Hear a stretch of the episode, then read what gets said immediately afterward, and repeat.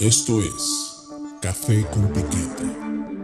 Un café donde nada humano nos es ajeno.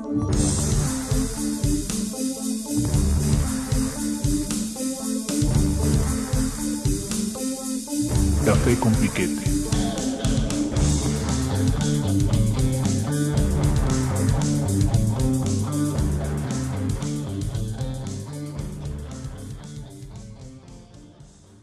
¿Qué tal? ¿Cómo están todos? Es un gusto nuevamente estar con ustedes en esta nueva sesión de Café con Piquete, con nuestro cuaderno aquí, este buen Carlos, ¿no? Y su servilleta. El día de hoy vamos a, nos vamos a poner un poco místicos. Vamos a entrar a un este, tema muy, muy interesante, que es justamente lo del cuerpo místico, ¿no? Esta comprensión prácticamente perdida o rescatada marginalmente en nuestra tradición de una valoración simbólica y espiritual del cuerpo distinta a la que hoy usualmente manejamos. Entonces esperamos que hoy eh, se queden con nosotros, no, lo comenten, le den like al canal, se suscriban y, vamos a ver qué, tanto nos hace reflexionar este tema el día de hoy a todos nosotros. Fíjense que la mayoría de nosotros tenemos una imagen de nuestro cuerpo que está, eh, es más bien heredera del cartesianismo. Fue eh, René Descartes el que eh, incluye el asunto del cuerpo en la filosofía, por ejemplo, en el siglo XVII, con el tema de la cosa extensa. Para René Descartes el cuerpo era, era un ser, era simplemente pura extensión, algo meramente cuantitativo, un objeto más del mundo del que se podía disponer y controlar y que no pertenecía propiamente a la dignidad del yo, a la dignidad del sujeto. En realidad, del cuerpo también podíamos tener representaciones, el cuerpo también para nosotros era un objeto. De hecho, en algún momento especulativo se pregunta si es posible pensar sin cuerpo, ¿no? O sea, es extremo, ¿no? De separarlo radicalmente de la, de la constitución propiamente eh, filosófica del yo. Entonces el cuerpo se queda fuera, el cuerpo se queda en, en, en el ámbito de, lo, de, las cosas del mundo, como un bulto más, como un objeto más del mundo, ¿no? Así es como contemplamos a los demás, diría Descartes, ¿no? Como objetos, simplemente, como cuerpos que se mueven delante de mí. Y dice él, yo no tengo la certeza absoluta de que sea un maniquí o quién sabe qué chingos es lo que yo esté viendo, ¿no? Ahora ya, ahora ya menos, ahora menos hoy en día sabemos qué chingados estamos viendo, ya nadie sabe qué chingados está pasando, pero Descartes fue el primero que, que digamos, eh, inicia esta especulación y esta aproximación al cuerpo, ya no eh, como antiguamente lo vamos a ver se entendía, sino más bien como un objeto más, como mera, eh, como una máquina. Y es precisamente la medicina, por ejemplo, eh, las cirugías y todo el desarrollo de la medicina moderna la que justamente va a tratar así a nuestro cuerpo. Todos los que hemos pasado por algún, eh, por el bisturí, pues sabemos exactamente pues que así se nos trata, ¿no? Que si te falla alguna parte de algún órgano de tu cuerpo y puede ser reemplazable, te lo pueden reemplazar tal como se le cambia la bujía a un carro, ¿no? Tenemos esa, esa, esa comprensión del cuerpo como si estuviéramos hecho de partes, un compuesto de partes y que cada parte se puede separar y se puede quitar y se puede remover. A veces hasta podemos funcionar sin alguna de las partes, como si fuéramos bochos, ¿no? Que le puedes quitar un chingo de cosas al bocho y el bocho ahí sigue caminando. Pues haz de cuenta como si el cuerpo humano fuera así, una especie de máquina a la que le puede estar sustrayendo objetos, cosas dentro de ella y sigue funcionando. Obviamente nuestra relación con nuestro cuerpo eh, también se ve mediada por cuestiones estéticas, no solamente médicas, sino estéticas, ¿no? Todo el rollazo de la bulimia, todo el rollazo ¿no? de esta proliferación desmedida de las cirugías estéticas, de modificar el cuerpo, de alterarlo, ¿no? Eh, ha tenido sus consecuencias. ¿no? ¿Cómo ves, Carlos? ¿Cómo ves esta, esta visión que tenemos nosotros del cuerpo? Pues este, es limitada, pero es, ¿no? Y quería un poquito complementar con la, con la visión de la física este, mecánica de este muchacho, el de la manzana que se cae del árbol. Newton. Newton, ¿no? Que, que o sea, la física es mecánica, ¿no? el cuerpo es mecánica. ¿no? O sea, todo se explica lógicamente mediante una mecánica en que la que yo puedo mover los, los brazos, la cabeza, hay una energía que me da, eh, que me da la fuerza para hacer ciertos movimientos y tener ciertos pensamientos o creencias. Pero voy a comenzar con el antítesis del cuerpo místico, que es Frankenstein, que Frankenstein es, es un hombre hecho de pedacería humana, o sea, se, se, juntan pedazos de cuerpos de diferentes personas. Eh, y bueno, de acuerdo a la, tesis de la escritora, que ahorita voy a hacer algún comentario acerca de eso, este, se juntan, se reúnen, se cosen este, en, en, una tormenta muy fuerte. El doctor Frankenstein, que es el nombre es del doctor, que se llama Víctor Frankenstein, este, lo levanta mediante cadenas y le cae un rayo este cuate que se transmite por un cable y adquiere vida. Y es este, el sujeto, es su, no tiene personalidad, no tiene alma, digamos, o sea, no está animado se mueve como algo mecánico precisamente, o sea, es algo automático, mecánico, que se mueve, va, viene, que se le notan las costuras por todas partes, que es un ser horrible, un monstruo, que de hecho este, asusta a la bola de campesinos que hay en los alrededores y todos en un momento dado se van tras él para, para hacerlo pedazos, ¿no? en una, por, una, por accidente mata, o sea, en una, se encuentra con una niña, se sale de donde estaba, se encuentra con una niña, oye voces y la toma para que no hable y la mata. Entonces eso, eso, es lo que también lo hace sujeto de, de destrucción por la gente. ¿no? Eh, esta es una metáfora que que se hace realidad en nuestros días. ¿no? Bueno, para empezar, bueno, eh, voy a seguir con el, la autoría de, este, de esta novela, ¿no? que se supone que es de Mary Shelley, pero se supone que no, porque Mary Shelley se la plagió otro cuate que no me acuerdo cómo se llama, pero que sucede que a la mera hora dicen que el otro cuate se la plagió a Mary Shelley, oh. porque en principio no fue publicada con su nombre. Las primeras ediciones que salieron de la novela no fueron publicadas con su nombre. Es, algo que poca gente sabe. O sea, también está hecho de pedacería de autores, la pedacería del hombre, el monstruo de Frankenstein. Ah. Y, este, y dentro de todo esto, además, eh, vemos cómo la gente, nosotros, en un momento dado pues, nos cambiamos partes, ya, ya no por enfermedad. O sea, en 1960 y no sé qué, un médico sudafricano hizo el primer trasplante de corazón, lo cual pues, fue todo un evento, ¿no? Y este, se vio que lo que tú acabas de decir, que teníamos partes que podían ser intercambiables. ¿no? dependiendo también este, pues de la disponibilidad de órganos y del billete que tengas para pagarlos, porque no te los dan gratuitamente, aunque se consiguen gratuitamente porque son donaciones de gente que muere, ¿no? Pero bueno, eso es aparte. Lo, lo que viene al caso es que, además, en la parte muscular, pues está la cirugía plástica, ¿no?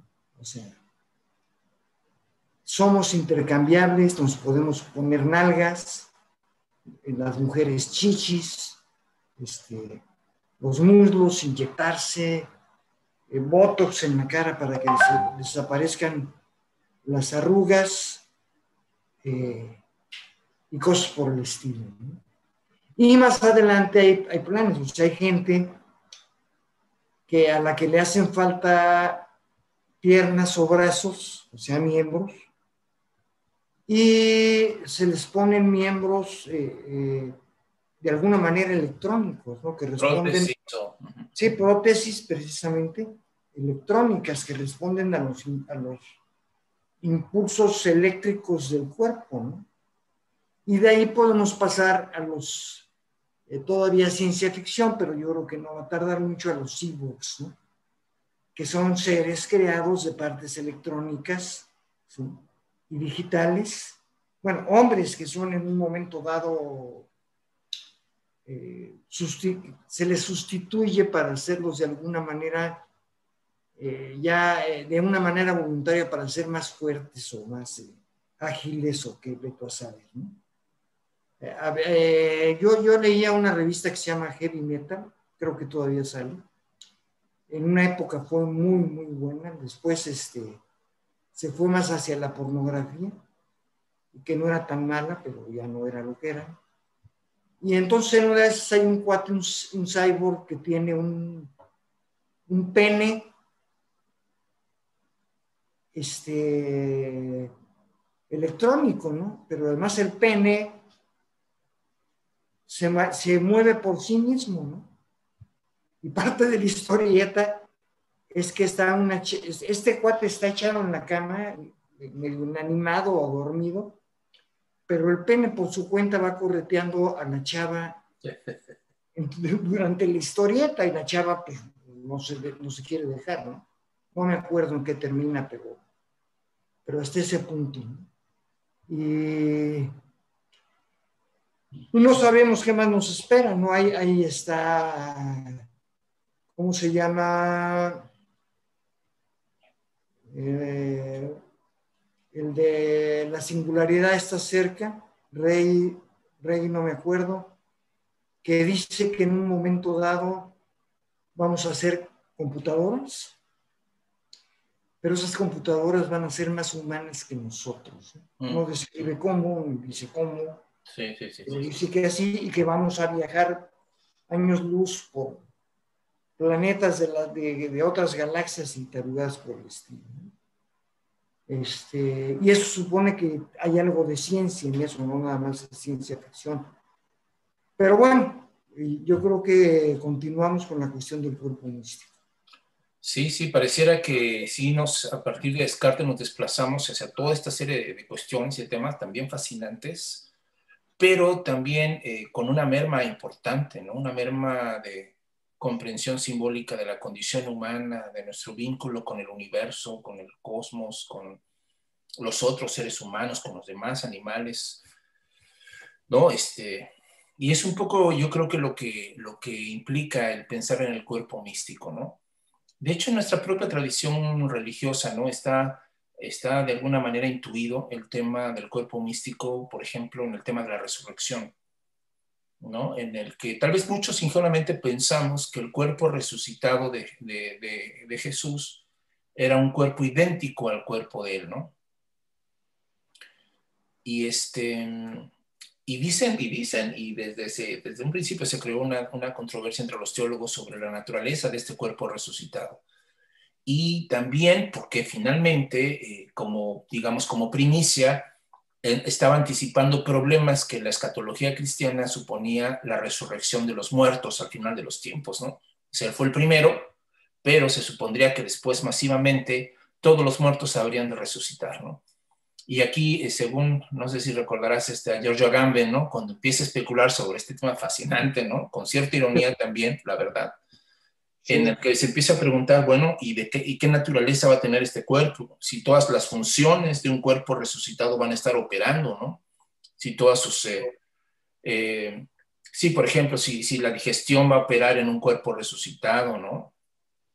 Porque viene, viene el problema de que si no es el caso, si, si por ejemplo la, la, vida sexual de las personas no, no funcionará con un cuerpo resucitado, pero tampoco la digestión, porque nos ofrece un gravísimo problema de que si empieza a resucitar todo el mundo, más aparte todos los que ya hay, o sea, sería una cantidad de sobrepoblación bestial en el planeta, en la que, bueno, si todos se alimentan, dice con cierta ironía Gambe, ¿no? Este, el problema va a ser en dónde se va a depositar tanto excremento, cabrón, ¿no? De tanto cabrón resucitado, con cuerpo resucitado, y que ahora no, no, no, tengamos este, fosas sépticas suficientes para contener nuestras propias heces como humanidad, ¿no? Saturaríamos el planeta, ¿no? Y, ah, o además, bueno, el abastecimiento de comida y de agua para millones y millones y millones y millones, ¿no? Simultáneamente todos los seres humanos que han vivido en este mundo resucitar, ¿no? O lo que también decía este hombre, ¿no? ¿Cómo, ¿Con qué cuerpo se resucita?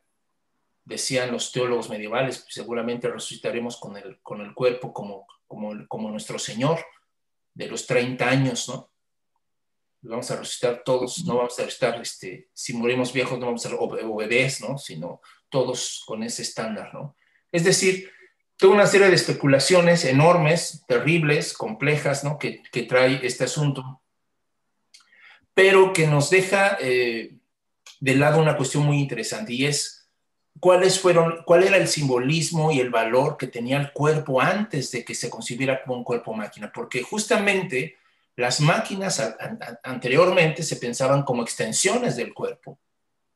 Es decir, antes de que el cuerpo se pensara como una máquina, todas las máquinas, todos los instrumentos de trabajo que tenemos y ha habido en la humanidad son extensiones del cuerpo todas de alguna manera están asociadas a alguna función que desempeña, hasta la misma computadora, ¿no? Como una extensión del cerebro humano, ¿no?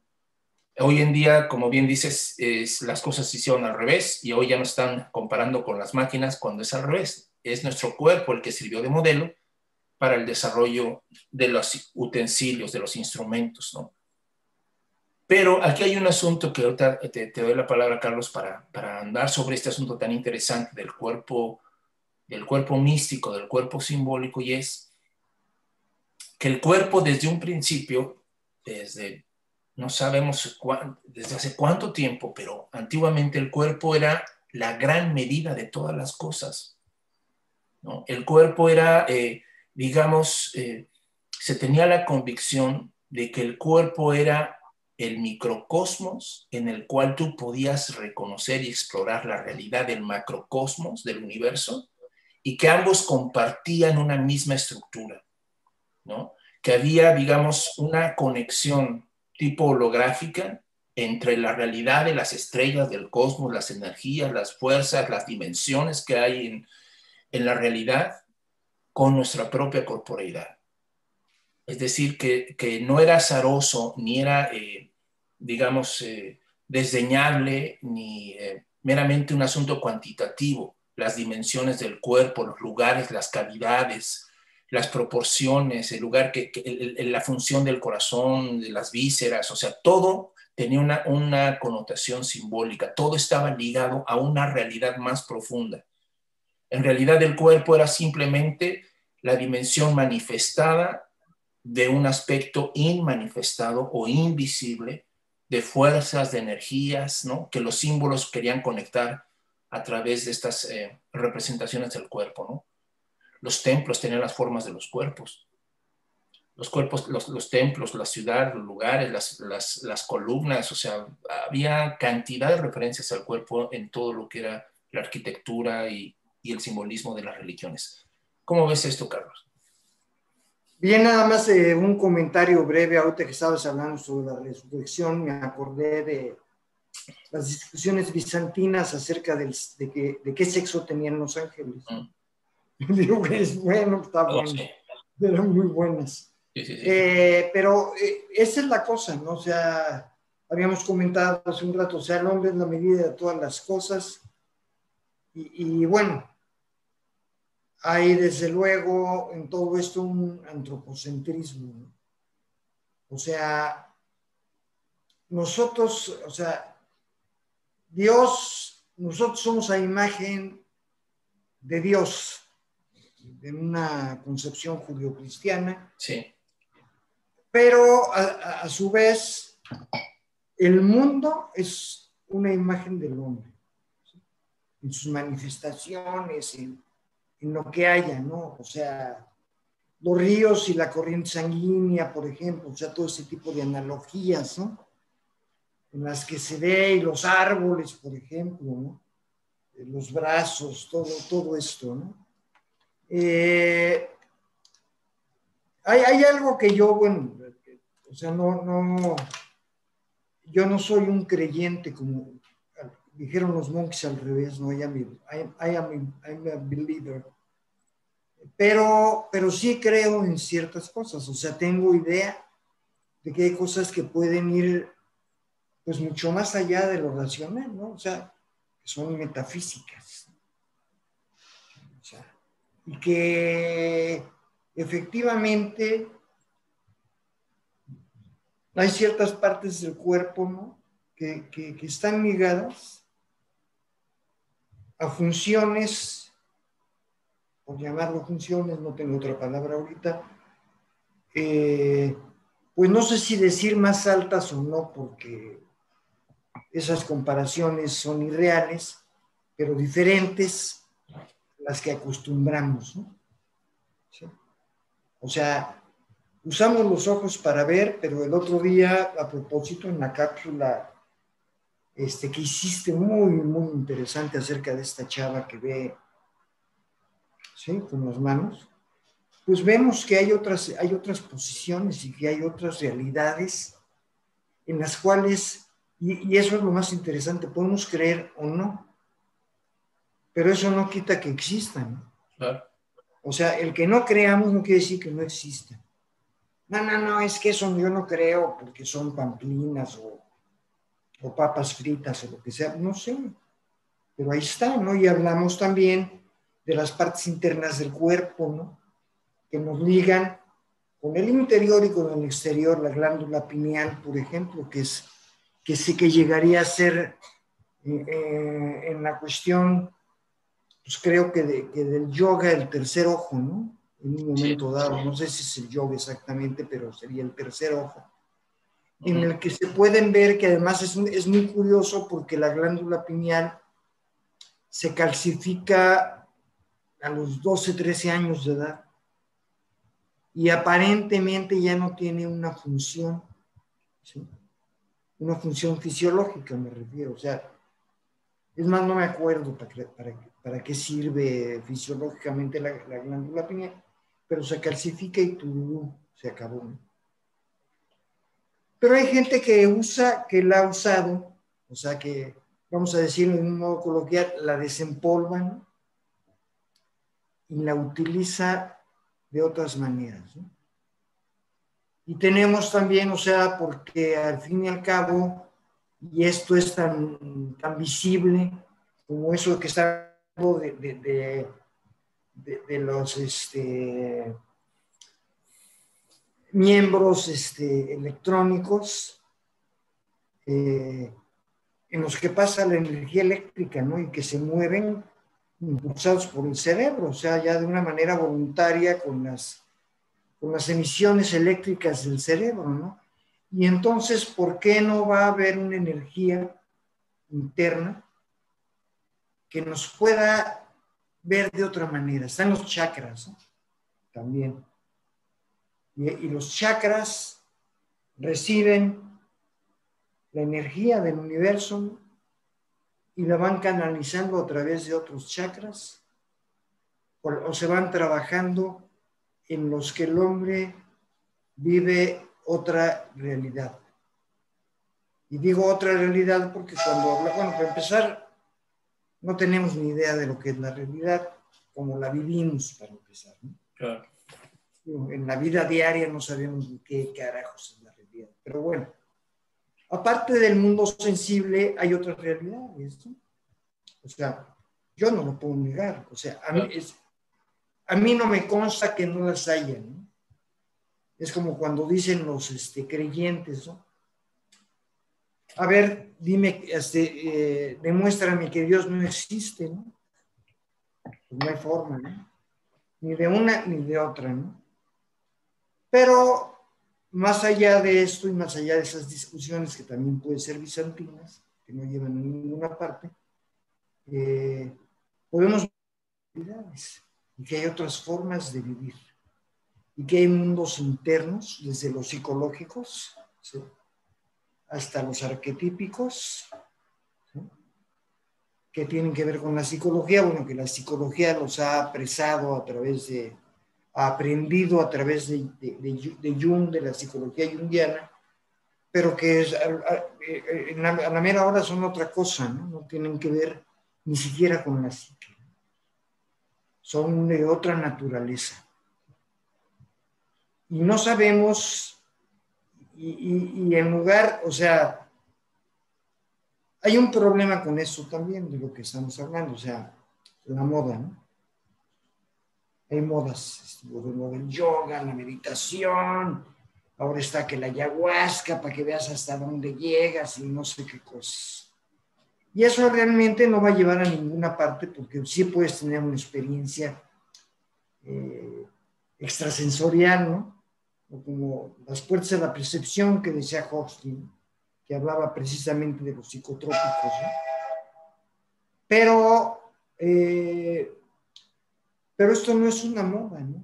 O sea, no es la onda de estar bien para hacer acá y nos juntamos los cuates para echarnos la ayahuasca y, lo que sea, ¿no?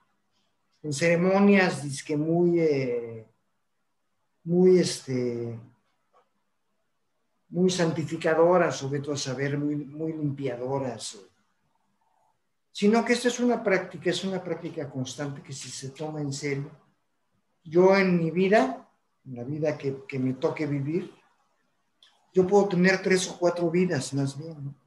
O sea, en el tiempo que me toque vivir, yo, puedo tener tres o cuatro realidades o no sé cuántas, más. Y ni siquiera, o sea, el problema es que ni siquiera puedo con la con lo sensible. ¿no? El problema es que estoy encerrado en lo sensible y en lo racional y no me manejo de formas diferentes. Sea porque no conozco, sea porque tengo miedo, o sea porque me da flojera. Así es. Sí, bueno, pues sí, o sea, estamos, estamos todos en este, en este paso porque Digo, ¿hasta dónde es accesible o no esto que estamos comentando, ¿no? Sobre un cuerpo místico o una visión mística sobre el cuerpo, ¿no? Una comprensión distinta, no, no eh, racionalista, no mecánica del cuerpo, ¿no? Eso es lo que estamos planteando, ¿no? ¿Hasta dónde este gran desconocido? O es curioso, ¿no? Eh, independientemente de, los neurólogos podrán decir, ¿no? Sobre qué tanto se sabe no se sabe sobre el cerebro, creo que se sabe muy poco ¿no? Hay mucho todavía que descubrir sobre el cerebro, sigue siendo algo maravilloso. Pero esta idea de que cuando dicen, no, es que el hombre es como una, o el cerebro del hombre es como una hipercomputadora, o es como el, el, hombre es una máquina perfecta, están trivializando las cosas. En realidad el, el, cuerpo humano es algo muchísimo más cabrón que la metáfora de la máquina no alcanza a, a, a describir. ¿no? Eh, por eso decíamos esta situación, o sea, Fíjate, los, eh, en la tradición sufí hay esta mm, eh, creencia en, en, lo que se llamaba el mundo imaginalis o el mundo de lo imaginario. Y ellos decían que este mundo de lo imaginario les permitía a ellos comprender el proceso a través del cual o un cuerpo se espiritualiza o un espíritu se corporaliza. O sea, este asunto, por ejemplo, de la escalera de Jacob, ¿no? O sea, esta, es, ¿qué es lo que estamos hablando aquí? O sea, si realmente perdimos o no un tránsito mucho más humano y más profundo hacia lo, hacia lo místico, hacia lo espiritual, hacia lo humano, hacia lo trascendente, hacia la realidad, hacia el cosmos, hacia nosotros mismos, o si estamos eh, presos, metidos en una máquina que funcionará muy bien, pero que no tiene nada que ver con nosotros porque estamos nosotros en otro, en otro rollo, ¿no? Es decir, yo creo que la ciencia moderna basa, y no solamente la ciencia moderna, muchas cosas se basan en el, en el gravísimo error de la separación, de, ¿no? de haber eh, escindido la realidad en partes, porque el método científico así, así, lo, así lo prescribía. ¿no? Tú no puedes hacer ciencia del todo, tienes que parcelar, tienes que ir conociendo por partes todas las cosas, ¿no? El problema está en que no solamente se parcela epistémicamente las cosas, sino que también se termina creyendo que las cosas están separadas, como en el individualismo, ¿no? Es decir, que el yo de la persona es un yo separado, autónomo, independiente, radicalmente otro, distinto de todos los demás seres y que no hay vínculo realmente, o que los vínculos son artificiales o artificiosos, ¿no? Decían los budistas, ¿no? El, el, el, gran, gran mito de, de, de Maya, la verdadera gran, gran ilusión es pensar que todo está separado, cuando es justo lo contrario, ¿no? En realidad todo está unido esta idea de que todo está vinculado, todo está unido, entonces eh, está asociado a esto que les decía, ¿no? Del mundo imaginalis, es decir, es justamente la imagen, el ámbito en el que pueden permitirse el tránsito gradual, como en la teoría de las emanaciones antiguas, ¿no? Es decir, no de creación, sino cómo gradualmente se va desenvolviendo, se va eh, desarrollando una cosa en otra cosa, ¿no? Pero que sin este tránsito imaginativo no sería posible, dirían los sufís. Los, los. Y es por una, razón muy chingona, o sea, ellos lo explican de una forma poca madre, o sea, digámoslo así, la idea o lo racional o lo divino está a tal grado de pureza y de sencillez que conectar con la materia, lo complejo y lo diverso y la multiplicidad es como un pedísimo.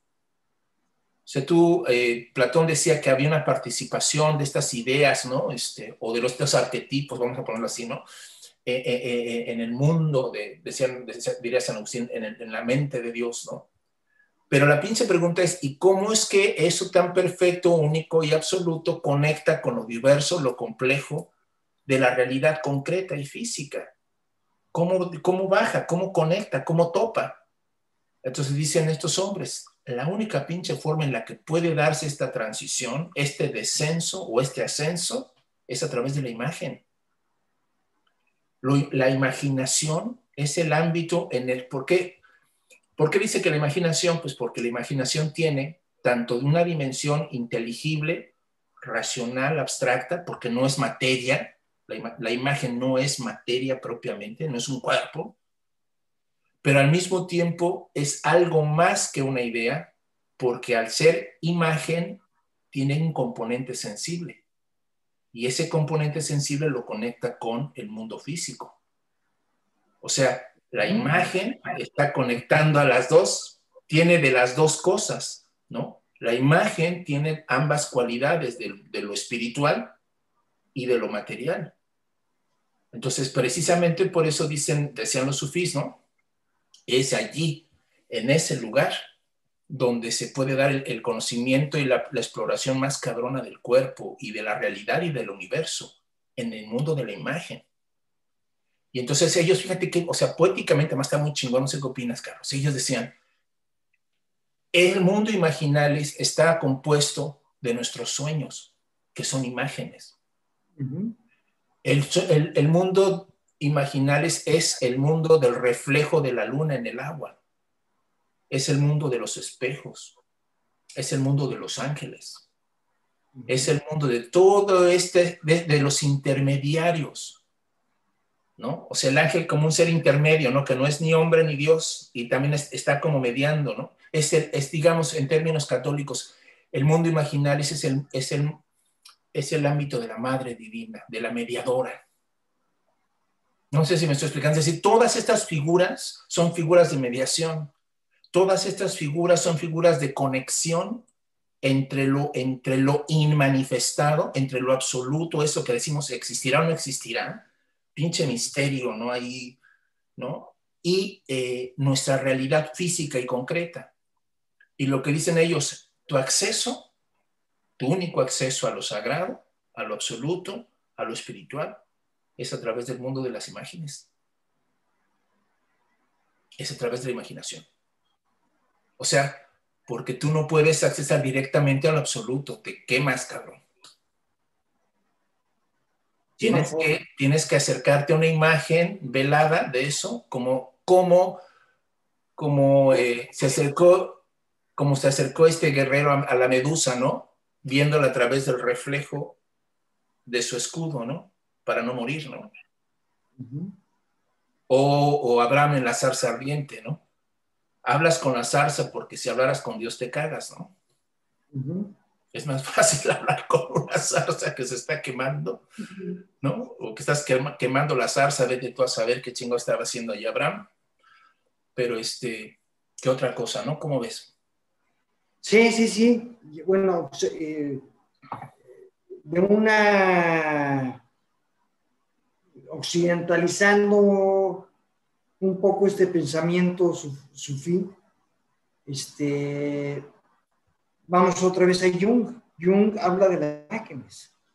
Jung, o sea, la mayor parte del trabajo que hizo Jung y que está documentado en el libro rojo y en el libro negro, es acerca de las imágenes.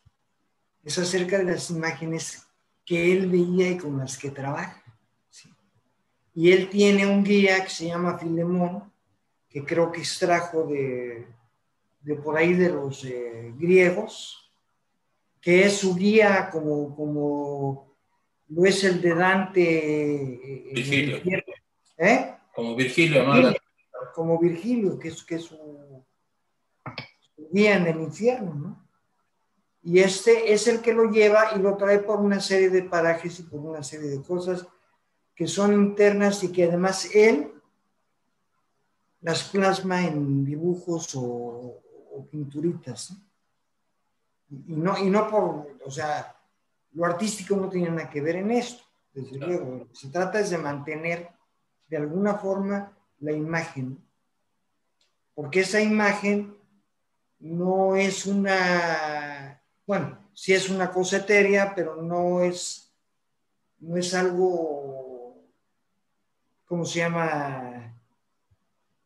Eh, que no vale, pues, ¿no? Se me va el término. Sino que es algo que me está transmitiendo algo que vale la pena para mi vida interna. Entonces, él conservaba esas imágenes en dibujos o pinturas con colores de, lápices de colores o lo que fuera. Y, él hace y tiene toda una historia eh, verbal y, pictórica, digamos, o, de dibujos que ilustran todo esto. Y que dice, solo a través de la imagen vamos a conocer. No solo conocernos, porque ya no se trata nada más del viaje interno, se trata de conocer que es mucho más amplio. O sea, yo iría a eso y veo que efectivamente no hay nada más que las... El otro día hablé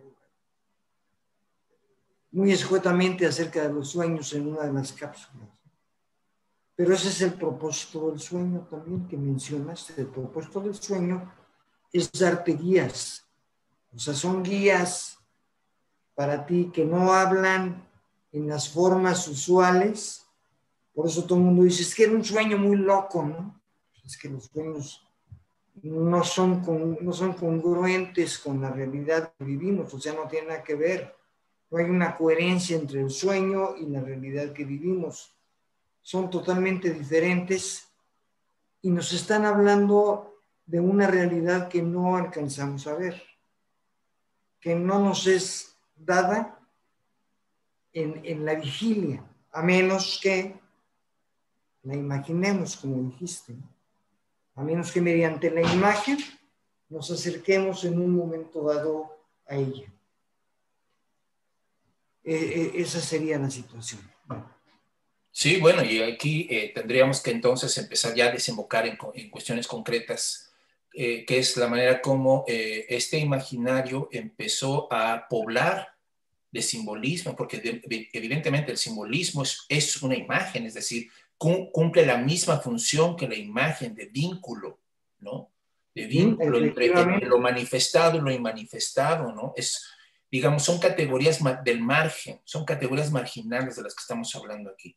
El cuerpo místico es una categoría marginal, en el sentido de que está en la orilla en la que conecta lo, digamos, lo invisible con lo visible, o en términos psicológicos, lo consciente con lo inconsciente, ¿no? o, en términos religiosos, lo sagrado con lo mundano, con lo profano. ¿no? Ahí estamos, en esa pinche conexión, esa, esa, esa orilla mágica, prodigiosa, en que supura imágenes y símbolos y preguntas y misterio, ¿no? En, en, en la que se da justamente esta idea del, del, cuerpo místico, o donde el cuerpo también es ese camino, ese, ese, esa señal, el cuerpo como una señal de exploración hacia esto invisible, ¿no? A mí me dejó verdaderamente sorprendido y con esto entramos a esta parte, ¿no? Que estábamos comentando eh, al principio. Eh, a mí me dejó totalmente sorprendido una vez que aquí me recomendaron eh, que yo asistiera con un eh, acupunturista chino, ¿no? Y resulta que me contactaron con un hombre entrado en edad ya y un, un, sabio en su, en su disciplina. Y era la primera vez que me conectaba con la medicina china, ¿no? Y es increíble cómo la, medici la medicina china justamente tiene esta, este, estas categorías de mundo eh, y de cuerpo perdidas en, la, en, en el mundo occidental. Es decir, la medicina china pertenece a esto que estamos hablando del cuerpo místico, de un cuerpo espiritualizado, de un cuerpo que no quedó abandonado como, como bulto, como necrofílicamente, como Frankenstein, ¿no? O sea, no estamos hablando de esas concepciones en esto, estamos hablando de un cuerpo que está vitalmente vinculado al, al cosmos y a la energía. O sea, para estas tradiciones a mí me, tengo esa idea, ¿no? Que para estas tradiciones el cuerpo es un juego de fuerzas. Lo que llamamos cuerpo es un juego de fuerzas. Y en el caso de la medicina china, cuando este cabrón empieza a explicar, ¿no? Que en realidad nuestra, nuestra energía como, como cuerpo es una energía dual, el yin y el yang, y que estamos polarizados, y que el peor de una enfermedad es justamente la, la pérdida de armonía en, estos, en esta polarización energética, y entonces empieza a mostrarme lo que todos hemos visto tal vez, como, cada, como hay ciertas partes del cuerpo que reflejan a todo el cuerpo. Es decir, que mi, una parte de mi cuerpo está conectada con otra de una manera impresionante, en la que, por ejemplo, la medicina tradicional no, no tiene, ¿no? No, no lo ve así.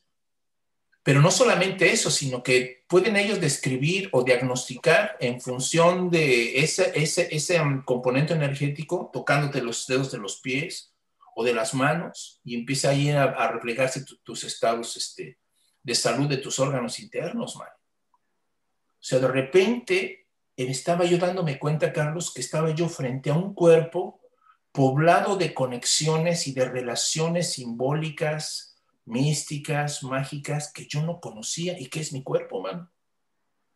Y de repente este cuate me estaba como abriendo la llave a entrar a un, al mundo, al cosmos, al microcosmos de mi propio cuerpo, mano, como una metáfora del universo. Dice, no mames.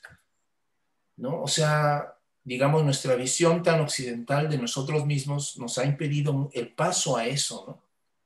El paso a ese tipo de relaciones, man.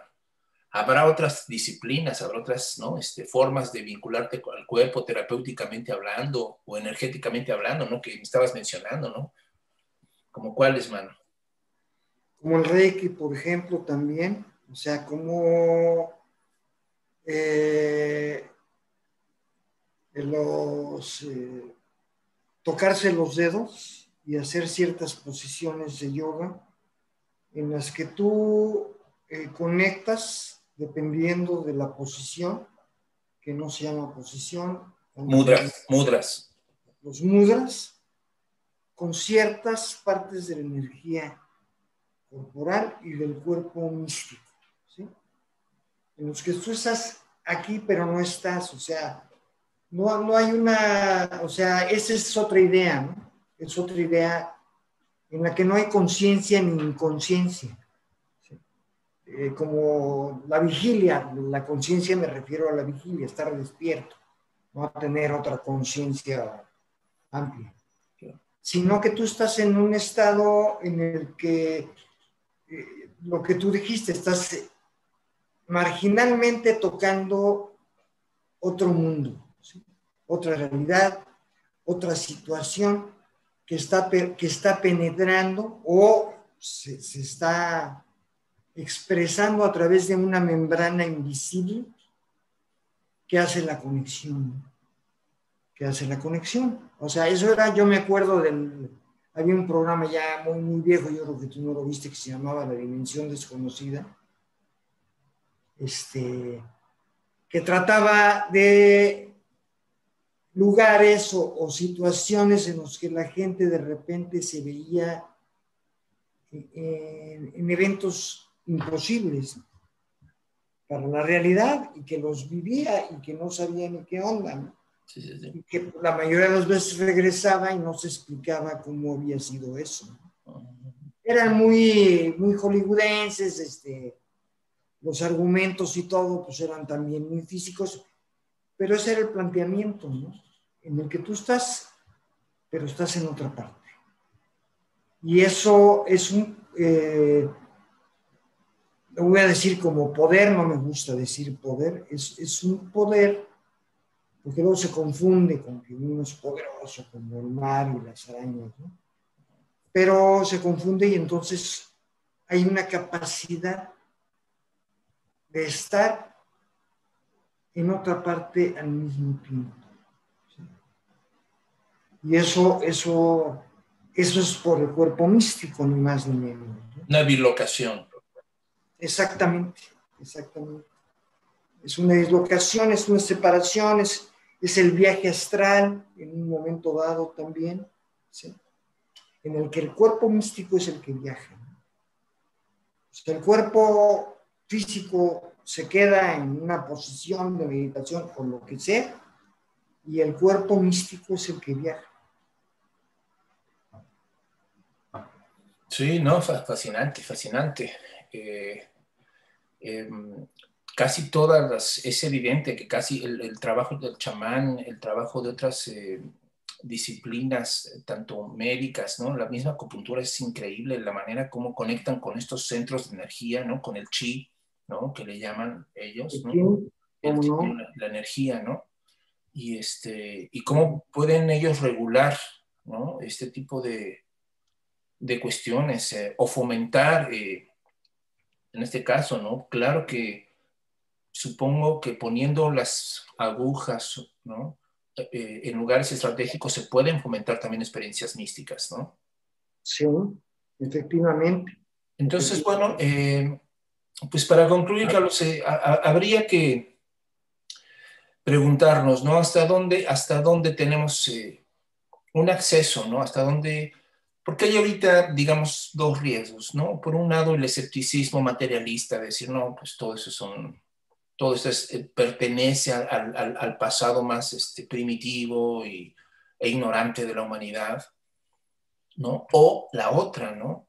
una especie de credulidad de, este, de New Age, ¿no? Que haces un pinche revoltijo de todo y que terminas haciendo un amasijo de nada y que terminas, pues también estás siendo embaucado por una cantidad de charlatanes, ¿no? Claro. Entonces, supongo yo que aquí estaríamos planteando, pues, un punto intermedio, un punto, un punto de una especie de, apertura escéptica, si se puede llamar así, ¿no? Es decir, una apertura vigilante, ¿no? a a, estas, a esta dimensión de la realidad, porque como bien dices, ¿no, Carlos? Eh, estaremos o no de acuerdo, podrá, corresponder o no a nuestras creencias, pero que allí están esos fenómenos, ahí están y ya no hay quien los pueda borrar, o sea, estas, esto ahí es, es una realidad, ¿no? ¿Cómo lo vas a interpretar? ¿Cómo lo vas a comprender? Esas son todas las variables en las que tú vas a entrar, ¿no? A discutir, analizar personalmente pero el hecho, el, fenómeno ahí está, ¿no? Sí. Ahora yo creo que lo aconsejable ya para terminar por mi parte sería acercarse a una sola disciplina, ¿no? O sea, no hacerle como New Age en que agarras de esto, el coaching, en la meditación, el guaraguara y de, todo un poco, ¿no? Este, como si fueras maestro de artes marciales que hace kung fu y, y karate y la madre, ¿no? Sí, sí, sí. Sino acercarse a una sola disciplina, por eso se llaman disciplinas también. ¿Sí? Porque te va a dar, esa disciplina en la que te va a dar el acercamiento. No, no, no, no una ensalada de cosas, sino esa sola. Seleccionar, elegir una y dedicarse de una manera seria y constante. Sí, estoy de acuerdo contigo, man. O sea, yo particularmente tengo una divisa, ¿no? O sea, cuando yo tengo que elegir entre tanta información, yo tiendo, ¿no? A, preferir lo más antiguo. O sea, digamos, lo que se ha mantenido durante más tiempo, ¿no? Como una tradición espiritual que se ha mantenido por milenios, ¿no? Eso a mí, eso a mí me da eh, la pauta de que es un saber que ha sido probado, comprobado, discutido, compartido de generación en generación. Esto es algo eh, muy diferente pues, a, tener principios de autoridad superiores o elevados o trascendentes. ¿no? Aquí estamos hablando simplemente de algunos criterios ¿no? que le permitan a los oyentes, a los que nos escuchan, ¿no? si les interesan estos temas sobre el cuerpo místico u otro tipo de manifestaciones, tener algunos, algunos puntos de referencia. ¿no? De acuerdo. Como bien dices, ¿no? tomar uno escoger uno de lo que te llame la atención. Yo también diría, pues sí, que sea algo también este, de una tradición venerable, vamos a decirlo así, que no sea algo que, que, es un cabrón que se inventó en pleno hace 40, 50 años y que diga que él, descubrió el hilo negro y dice, no, pues espérate. no, está muy cabrón, ¿no? en realidad esto es algo muy, muy antiguo y queda mucho para, para seguir pensando, ¿no, Carlos? Eso, también ser cautos para escoger al maestro, al gurú, al sensei, ¿sí? Ir contento, ir contento, pero ir firme. Sí, sí, mano, ahí también hay un pinche tema bien controversial, ¿no? O sea, hay, gente que se va, que, que yo creo que radicaliza mucho el asunto y dice, el único maestro es tuyo interno, ¿no? Sí, cabrón, pero cuando tú no tienes idea clara de cómo escuchar a tu yo interno, bien lo puedes confundir con tu ego, cabrón bien, bien, te puede estar dando la buena pe chingón, Entonces, sí, o sea, es que exactamente como no hay una, eh, no hay una fórmula, entonces cada quien tiene que usar su criterio como adulto, como persona responsable, e ir probando, ¿no? Como dices tú, este, esta idea, ¿no? Tanto de mi reflexión personal, pero también acercarte a alguien que sepa más que tú y, lo escuches, ¿no? Y, claro. y tener siempre tanto cuidado con lo que uno cree, con lo que los demás dicen, ¿no? Exactamente. tenemos que movernos así, ¿no? Sí, ahorita eh, precisamente eso que dices del ego, hay una persona que yo conozco que es narcisista y va a seguir el camino del yo soy, o sea que ya es chingón. eso no es buena comunicación. Sí, no, ya espiritualizó su pinche golatría y Sí, sí. Pues hoy les damos las gracias a todos por haber nos acompañado en esta, en esta reflexión. Ojalá este, les esté generando ideas, les esté generando más preguntas.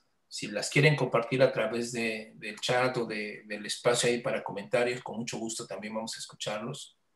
Y les agradecemos que este día nos hayan acompañado ¿no? con un poco de incienso y de reflexión en torno a estas asuntas de nuestro cuerpo. Si ustedes conocen otro tipo de terapias igual, que nos quieran compartir allí o otros manejos del cuerpo, ¿no? También, pues porque hay una cantidad enorme de, cuestiones en las tradiciones, ¿no? Este, que, tienen que ver con esto que platicamos. Cuídense mucho, cuídense mucho, nos estaremos viendo, no dejen de, suscribirse a nuestro canal y a darle like a nuestras eh, transmisiones, tanto a estas como a las metamorfosis, ¿no? Donde cada uno de nosotros estamos ahí planteando algunas cosas. Eh, ya para entonces ya habrán ustedes escuchado la metamorfosis de Carlos, ¿no? que se transmitió el viernes pasado. Y les agradecemos a todos por su apoyo, por su comprensión y por que ya llegamos a las 100 suscripciones. Y estamos muy contentos y muy agradecidos con ustedes por eso. Y que sigan más, más. Que estén muy bien todos. Bye.